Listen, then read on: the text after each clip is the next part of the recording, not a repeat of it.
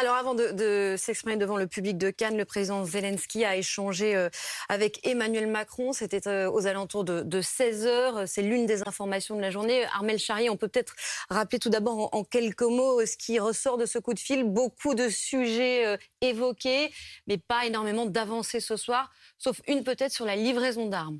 Oui, euh, alors on ne sait pas euh, en quelle proportion et on ne sait pas non plus de quelles armes il s'agit, mais le président français a dit qu'il montrait effectivement euh, de façon importante les livraisons d'armes qu'il pourrait faire à, l'Ukraine.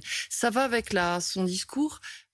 Qui est finalement, on avait eu laissé un Emmanuel Macron qui laissait en suspens ce conflit parce qu'il disait qu'il fallait aller dialoguer avec Vladimir Poutine, parce qu'il avait utilisé le terme il ne faut pas humilier le président mmh russe et il faut savoir discuter. Et on savait qu'on avait un, Vladimir, un Zelensky, président Zelensky, qui, euh, ce jour-là, n'avait pas apprécié et donc qui mettait en doute la capacité française d'aller l'appuyer. Donc là, on a retrouvé dans la conversation du président Macron avec le président Zelensky 1h10, donc quand même le temps de parler, l'ensemble des sujets qui devaient être abordés. Vous l'avez souligné, les armes, c'est évidemment celui qu'on retient parce mmh. que c'est le risque de co-belligérance, mais en même temps, c'est ce dont les Ukrainiens aussi ont besoin classiquement. Donc cette question-là, elle est épaulée par le président Macron qui dit non, non, on va le faire, mais il a aussi parlé des autres sujets, c'est-à-dire de dire il faut de l'aide humanitaire, il faut de l'aide financière. Aujourd'hui, je vous rappelle que la FMI dit ils ont demandé que 7 milliards en fait de dollars soient donnés tous les mois à l'Ukraine pour aide généralisée. Et puis derrière, il y a aussi la question de l'Europe en disant on va aussi négocier de l'Europe. Et on retrouve en fait dans cette discussion, j'allais dire, un autre côté de Emmanuel Macron, c'est-à-dire on dit une chose et ensuite quand on rediscute avec une autre partie, on en dit une autre et on ne sait plus très bien effectivement du coup laquelle l'a emporté tout de suite. Moi, il y a une question quand même qui me vient en tête, c'est que là, le dernier mot qui va être retenu, c'est l'histoire de l'armement. Mmh. Donc si l'histoire de l'armement est effectivement actée. Là, les Ukrainiens seront ravis. Le président Poutine, lui, il va regarder ça de près. Est-ce que derrière, il va parler de la question de la co-belligérance C'est un risque? Parce que nous, la France, là où on a un flanc fragile, c'est euh, sur l'Afrique, par exemple. Aujourd'hui, on a des hommes qui sont en opération en Afrique. On est présente au Mali, on est présente au Tchad, on est présente au Burkina Faso, on est présent au Niger. Je vous fais la liste des pays où on sait que les Russes sont arrivés en force et nous poussent un peu dehors, ou carrément dehors quand on va au Mali. Donc ça veut dire qu'il y a un risque effectivement là-dessus, qui peut être aussi d'avoir des atteintes sur la communauté française par ce biais-là. Natacha, sur ce qui ressort de, cette euh, conversation et, cet exercice d'équilibriste d'Emmanuel Macron. mais, en fait, on va le dire clairement, il s'agissait pour Emmanuel Macron de se sortir d'un piège. C'est qu'il a été mis en cause publiquement par Volodymyr Zelensky, qui l'a accusé d'être complaisant avec euh, Vladimir Poutine et qui a expliqué que euh, l'idée d'Emmanuel Macron qu'il ne fallait pas humilier Vladimir Poutine était une forme, on va dire, de, oui, euh, une façon de se coucher.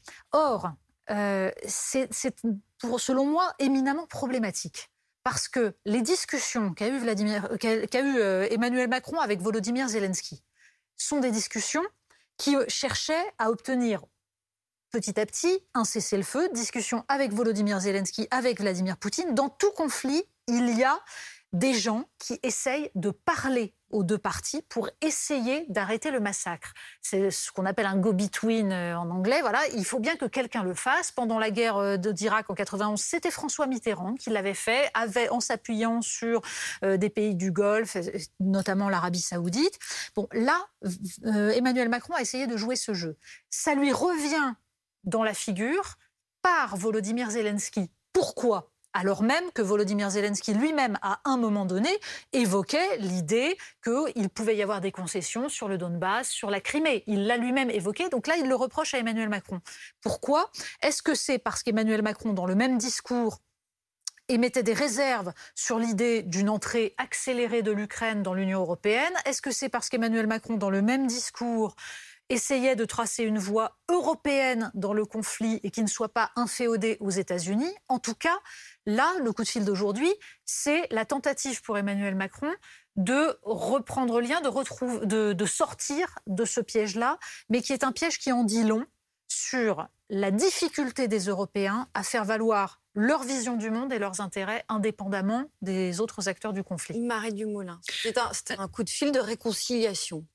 Alors, il est vrai que ce coup de fil intervient tout de suite après une polémique qui a eu ces derniers jours, suite à une interview du président Zelensky, euh, dans laquelle Zelensky disait Macron a essayé de parler à Poutine en espérant obtenir euh, une attitude constructive de sa part.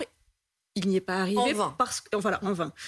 Euh, ça, ça a été interprété par beaucoup comme une mise en cause par Zelensky de Macron et avec l'idée que euh, le président Macron aurait euh, demandé à l'Ukraine de faire des concessions, ce qui n'est pas ce que Zelensky a dit.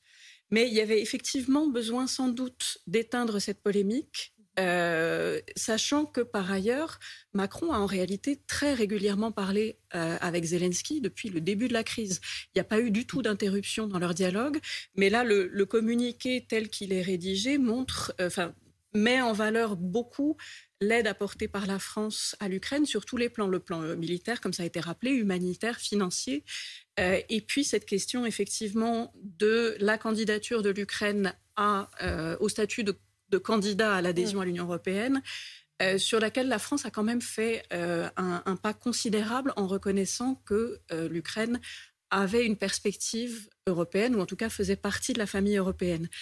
donc là, je ne crois pas que ce soit qu'il faille, qu'il faille prendre les, déclarations les déclarations récentes de Zelensky comme une critique de l'attitude française, parce que je pense que Zelensky voit bien qu'il y a eu un, une grande évolution de la posture française sur ce sujet et que la France étant en présidence de l'Union européenne, euh, il faut pouvoir s'appuyer sur un soutien français si les Ukrainiens veulent que cette, euh, que cette candidature euh, soit acceptée. Enfin, toute la question est de savoir si Emmanuel Macron, au fond de lui, considère que cette candidature doit être acceptée en urgence et que très vite l'Ukraine a vocation à être dans l'Union européenne. Or, ce qu'a dit Emmanuel Macron, c'est justement que il y avait des sas et que, en gros, il n'était pas nécessaire de se, de se précipiter, ce qui semble assez logique. C'est-à-dire que quand on essaye de défendre, comme le fait Emmanuel Macron, l'existence d'une Europe politique, l'idée d'un élargissement pour des raisons de symbole, c'est quand même la négation de la construction d'une construction européenne qui soit efficace et cohérente. Là, je suis tout à fait d'accord. Effectivement, Macron a été très clair là-dessus. Euh, et, c'est aussi un signal envoyé à tous les pays qui sont déjà candidats